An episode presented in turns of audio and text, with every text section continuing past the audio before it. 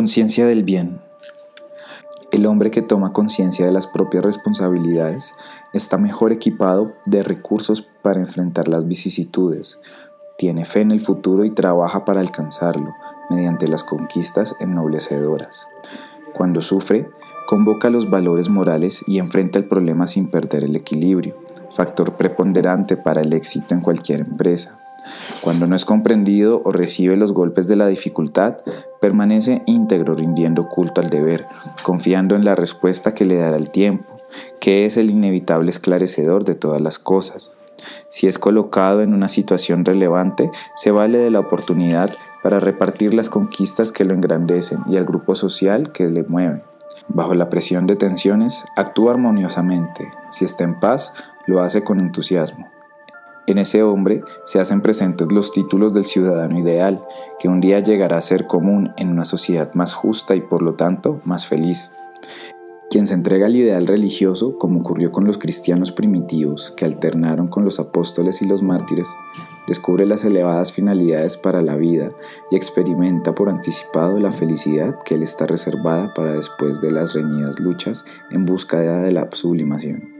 Es comprensible que en los primeros tiempos la lucha del cristianismo haya sido característica de santos y héroes, en vista del espíritu de integración a la causa que sostenía a los participantes de la fe.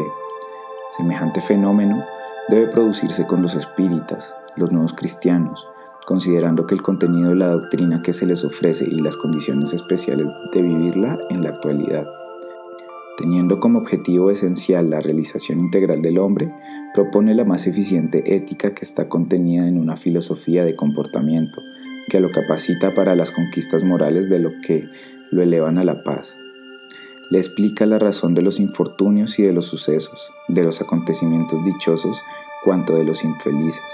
propiciando en él una conducta de equidad con relación al prójimo y de confianza con respecto a la vida, en cuyo río de experiencia se encuentra fortalecido por una fe que se apoya en el conocimiento de la vivencia del hecho, no teme a la injusticia alguna ya que siempre le resulta aparente, ni tampoco al mal porque sabe que es tan solo una temporaria ausencia del bien que le corresponde desarrollar.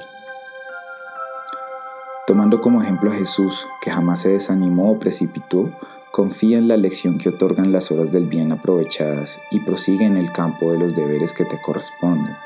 Al mismo tiempo, Tienes en Allan Kardec el ejemplo ideal del discípulo de la verdad, quien, tomando el arado, no miró para atrás, produciendo en un breve periodo la obra colosal que viene triunfando sobre el tiempo, como un faro de luz destinado a iluminar a la humanidad de aquí en adelante.